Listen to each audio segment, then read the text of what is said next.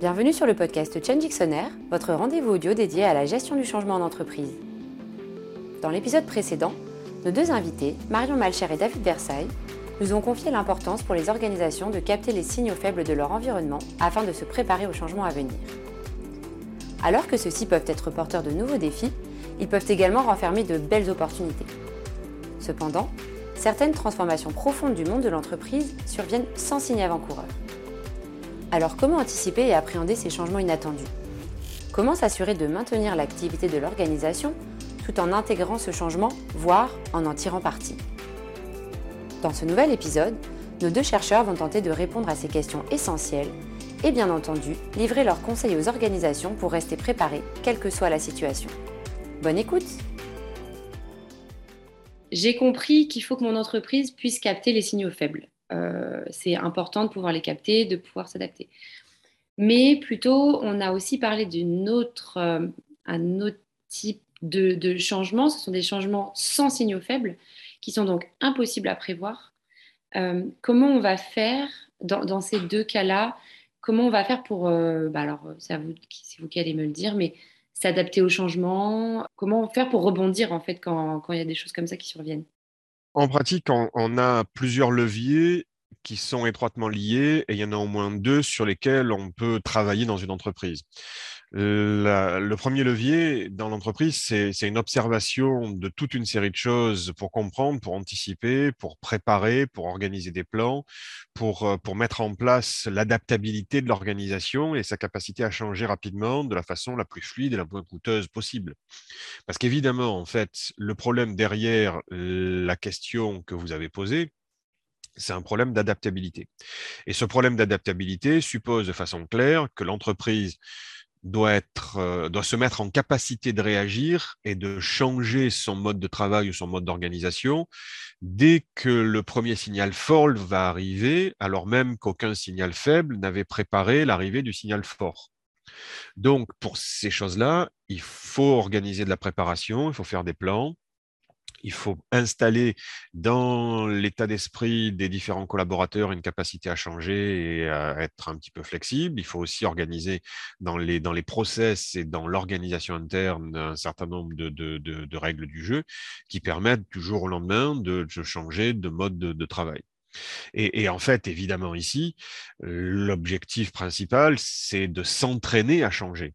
Donc, il faut réaliser un scan continuel de l'environnement et ça peut être, ça devrait être même une mission partagée par tous, même si objectivement, un certain nombre de personnes qui sont plutôt en lien avec les, fournisseurs ou avec les, clients ou les managers euh, qui sont en lien et qui observent la façon dont les collaborateurs se comportent. En fait, ce sont peut-être ceux-là qui vont avoir euh, les premiers, les signaux qui nécessitent l'arrivée du changement ou de, ou de la réorganisation. Donc il faut se tenir informé, c'est déjà bien, c'est indispensable, mais ça ne résout pas la, complète, euh, enfin, la problématique complètement, parce qu'on a toujours des biais qui nous amènent à rester enfermés dans notre confort, dans nos routines et dans notre zone de confort.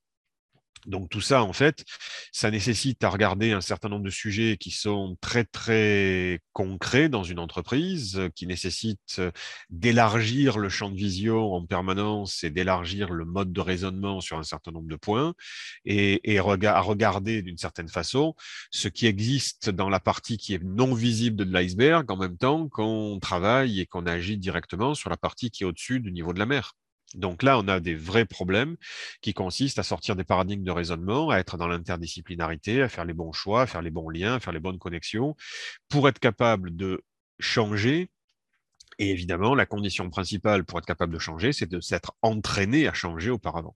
Tout à fait. Et en fait, un des moyens euh, utiles pour euh, se préparer, s'entraîner à changer, euh, c'est l'utilisation de scénarios, en fait, de scénarios, euh, et une méthode qui permet la construction de scénarios intéressants, parce que qui ne sont pas basés uniquement sur euh, ce qui est connu, sur nos fameuses cartes mentales. voilà, c'est le strategic foresight. Donc ça, c'est une méthode qui est éprouvée, hein, puisqu'elle est utilisée depuis des décennies par des organisations qui travaillent notamment dans la sécurité, mais aussi des gouvernements.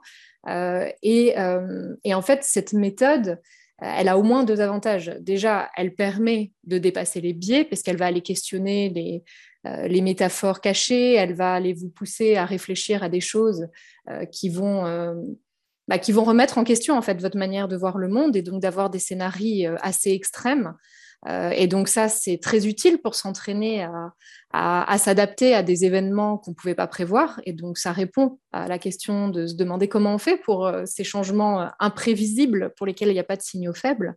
Et le deuxième avantage clair, c'est aussi que c'est très bien de s'entraîner à scanner, c'est très bien d'être dans l'observation, dans ce focus vers l'extérieur, euh, mais ça ne résout pas euh, les deux problèmes qui sont donc euh, le biais, mais qui sont aussi le manque de temps.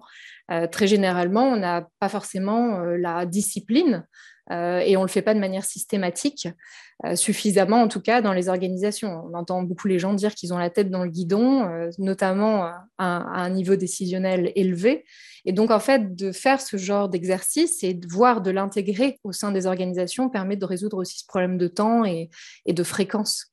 En outre, un des grands avantages du strategic foresight, parce que c'est quand même aussi ce qui est expliqué en fait hein, par euh, les personnes qui le pratiquent, euh, et on, l'observe quand on le fait effectivement, euh, c'est que ça permet non seulement de se prémunir effectivement contre les risques qu'on peut anticiper, euh, ou imaginer, mais c'est aussi de se demander quel est le futur en fait euh, préférable pour mon organisation et de voir quelles sont les étapes, quelles sont les décisions, quels sont les, next steps, comme on dit, à prendre euh, pour aller dans cette direction et pour atteindre ce futur.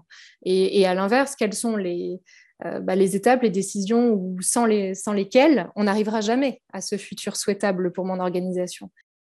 En, pratique, en fait, dans le raisonnement qu'on est en train de tenir, il y a quand même un certain nombre de contraintes qu'il faut vraiment prendre en compte parce qu'elles sont incontournables dans une organisation.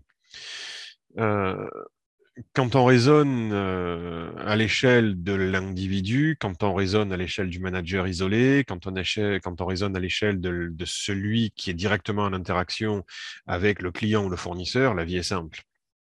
On part d'une seule personne. Euh, quand on commence à rentrer dans le raisonnement de la transmission de ces informations vers le reste de l'organisation pour savoir comment on va prendre des décisions, déjà les choses deviennent un petit peu plus compliquées. Et on a toute une série de sujets qui sont vraiment importants à traiter ici.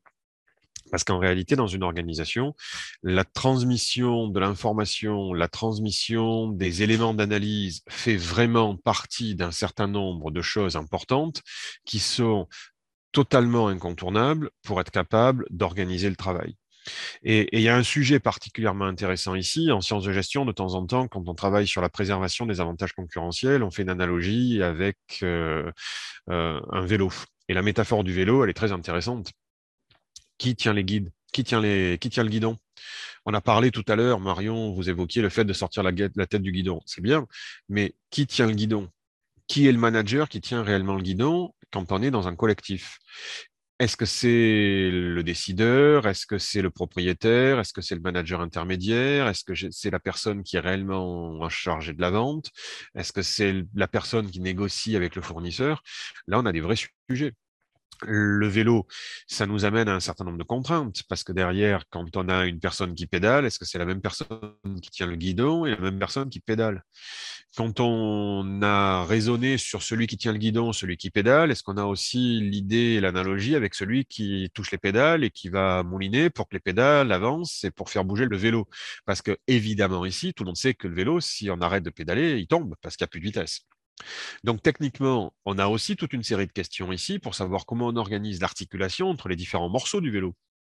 Et dans une organisation, tous les éléments qui touchent à ce qu'on appelle pudiquement le design organisationnel pour éviter de se poser des questions compliquées, toutes les questions qui sont liées à la chaîne de décision, toutes les questions qui sont liées à la capacité à accélérer quand c'est nécessaire, à ralentir quand c'est nécessaire, à changer de vitesse quand c'est nécessaire, à changer de direction quand c'est nécessaire, etc., etc.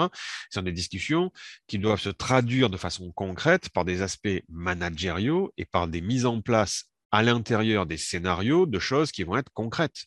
Parce que si on n'est pas capable de prendre en compte ces éléments pour préparer le changement Et pour organiser le travail de façon très concrète, pour être capable de pivoter le business model au moment nécessaire, ou pour être capable de réagir dès qu'on voit arriver un signaux fort ou une succession de signaux faibles, là, on aura loupé un certain nombre d'éléments. Donc, dans les scénarios dont parlait Marion, il y a toute une série de choses incontournables qu'on doit prendre en compte pour vraiment travailler sur la façon dont on s'entraîne à changer et dont on réussit le changement, qui sont liés à la façon dont on articule les, différentes fonctions autour du vélo. Et ça fait partie des vrais sujets sur lesquels il ne faut pas hésiter à mettre les problèmes sur la table et à les discuter ensemble pour être capable de les intégrer dans les scénarios qu'on prépare. Tout à fait. Je pense que quand on parlait tout à l'heure du fait que les organisations sont en elles-mêmes des systèmes complexes, c'est là où on, où on le voit clairement, c'est-à-dire que de l'individu aux équipes, c'est-à-dire les groupes d'individus, à l'organisation dans son entièreté, euh, on a tous ces, phénomènes, on a déjà des petites poupées russes en fait qui s'imbriquent les unes dans les autres. Et, euh, je pense qu'il faut effectivement ne pas oublier cette dimension humaine euh, et cette dimension culturelle des organisations. C'est-à-dire qu'il y a de l'organisationnel, et du design organisationnel qui est euh, absolument euh, crucial, mais c'est aussi bah, faire en sorte que mon collaborateur puisse communiquer sans avoir peur de, de la réaction auprès de son manager. Parce que quand on parle d'un signal faible, on parle quand même de quelque chose qui n'est pas confirmé. On ne parle pas d'une tendance que tout le monde connaît. On parle de dire, bah, j'ai entendu parler que peut-être en Asie, il y aurait un virus qui pourrait potentiellement nous impacter. Donc, il faut que notre collaborateur puisse oser dire à son manager quelque chose euh, qui potentiellement euh, euh, pourrait remettre, en question sa position dans l'entreprise. Donc c'est vraiment, c'est voilà, c'est travailler aussi sur le droit à l'erreur, la communication, c'est voir quelles sont les priorités stratégiques, euh, qu'elles soient partagées par tous.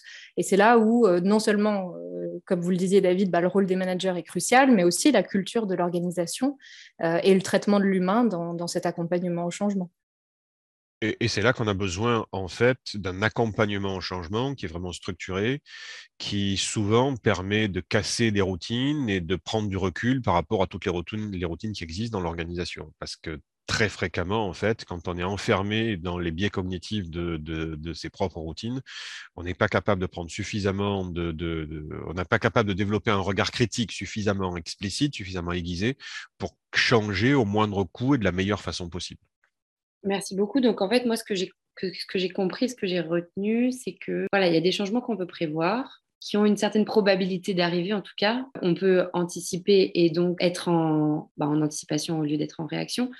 Euh, il y a des changements qu'on ne peut pas prévoir, euh, mais éventuellement qu'on qu'on pourrait euh, quand même imaginer.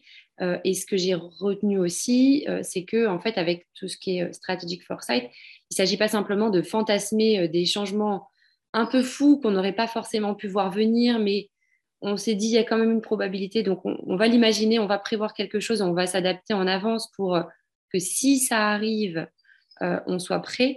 Euh, il faut aussi en fait vraiment se préparer, quoi, avoir déjà son, son kit, avoir déjà ses processus et surtout être ouvert à la possibilité qu'il y ait ce changement.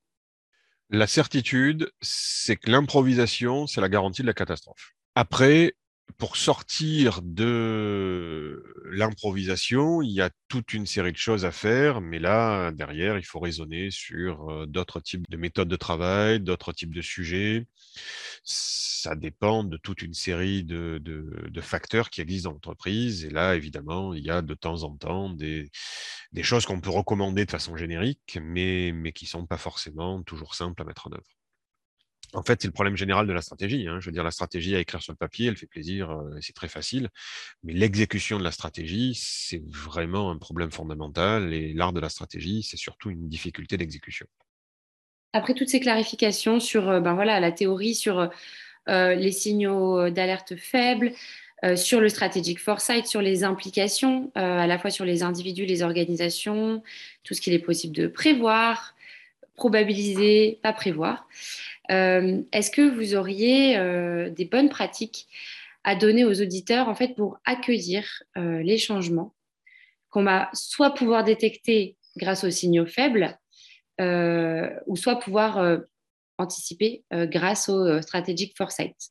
L'idée de base, de toute façon, c'est que quel que soit le type de mission qu'on va assigner à l'entreprise ou à l'organisation, il faut s'entraîner il faut faire ce type d'exercice, il faut s'installer dans, il faut se mettre dans les dispositions d'esprit de la nécessité de changer, de s'adapter à ce changement. Donc en réalité, la première des choses qui est importante à garder à l'esprit, c'est qu'il faut faire ce type d'exercice. Il faut se préparer avec des exercices de scénario.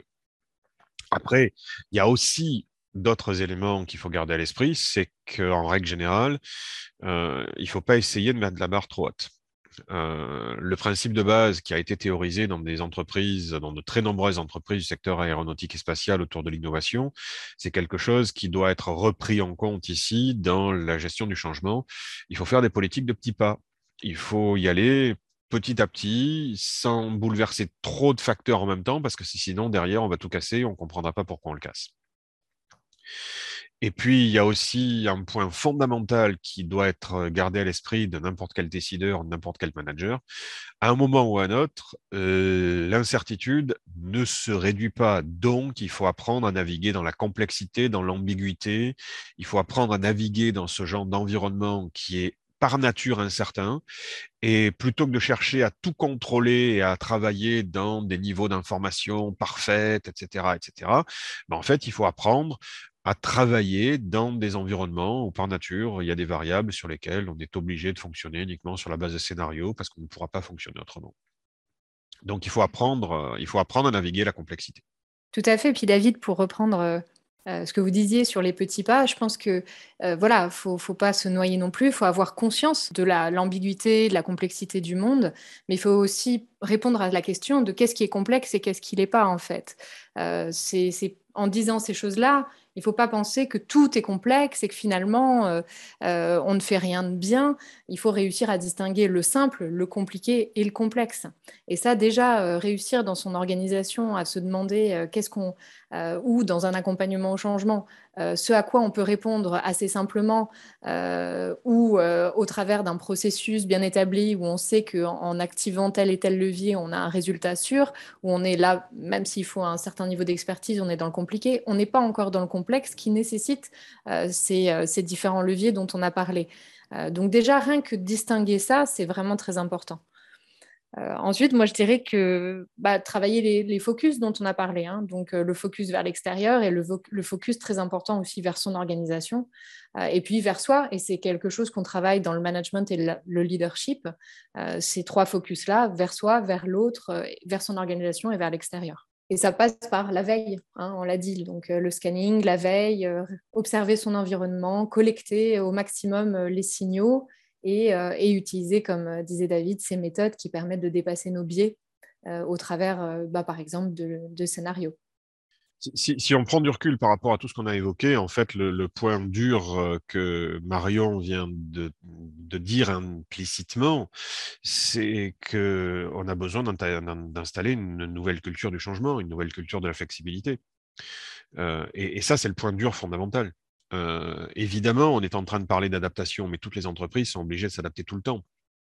Et là, forcément, ça veut donc dire que l'ensemble des collaborateurs, quel que soit leur niveau hiérarchique, quel que soit leur niveau de responsabilité, quelles que soient les décisions qu'ils vont être amenés à prendre dans la vie quotidienne, doivent tous se préparer à changer, à s'adapter, et donc ils ont besoin d'introduire euh, des capacités de flexibilité en permanence. Oui, voilà, et la culture, c'est, bah, on connaît tous euh, la métaphore de l'iceberg, c'est tout ce qui est visible, mais aussi et surtout tout ce qui est invisible. Donc c'est aussi euh, de travailler sur euh, bah, ce dont je parlais, le droit à l'erreur, sur les compétences de découverte des personnes, sur cet état d'esprit qui fait qu'on va développer cette curiosité d'aller chercher, voir autre chose, essayer, s'inspirer du passé, mais aussi croire aux opportunités, à l'avenir. Donc c'est aussi changer ce regard sur, bah, sur le changement et, sur euh, cette complexité et pas forcément la voir comme quelque chose de négatif, de porteuse d'uniquement de risques, mais de pas oublier, et, euh, parce qu'on en a, on a souvent quand même cette tendance, euh, de pas oublier qu'il bah, y a un aspect positif, un, aspect constructif et beaucoup d'opportunités qui viennent avec le changement et l'incertitude finalement. Bah, merci beaucoup pour tous ces éléments. moi, ça me permet de, me rassurer un peu sur le fait qu'on on peut quand même, bah, finalement, d'une certaine manière, appréhender les changements, même ceux qui arrivent de loin, même ceux qu'on ne peut pas voir, euh, etc. Je ne dis pas anticiper, je ne dis pas préparer, je dis appréhender. On a beaucoup parlé dans ce podcast de changements prévus, de changement organisationnel, de projet de changement. Donc, qui dit projet dit planification. et là, l'idée, c'était vraiment de, ben voilà, de parler de, de, ces changements qui surviennent. Voilà, donc merci beaucoup Marion, merci David pour ces clarifications. Avec grand plaisir. Avec plaisir, merci à tous. Merci, bonne journée. Dans cet épisode, nous avons appris que le rôle des managers ainsi que la culture d'entreprise, et notamment le développement d'une culture du changement et de la flexibilité, sont des éléments cruciaux pour donner l'agilité nécessaire aux organisations afin d'appréhender les changements survenant dans leur environnement. Nous retiendrons qu'il est aujourd'hui nécessaire de mettre en place des structures de veille pour détecter les signaux faibles, mais également d'apprendre à naviguer la complexité en identifiant les opportunités qui s'y cachent. Rendez-vous au prochain épisode pour aborder une nouvelle thématique liée à la gestion du changement d'entreprise. En attendant, si vous avez aimé cet épisode, abonnez-vous dès à présent à Change sur votre plateforme d'écoute préférée. Change le podcast qui change tout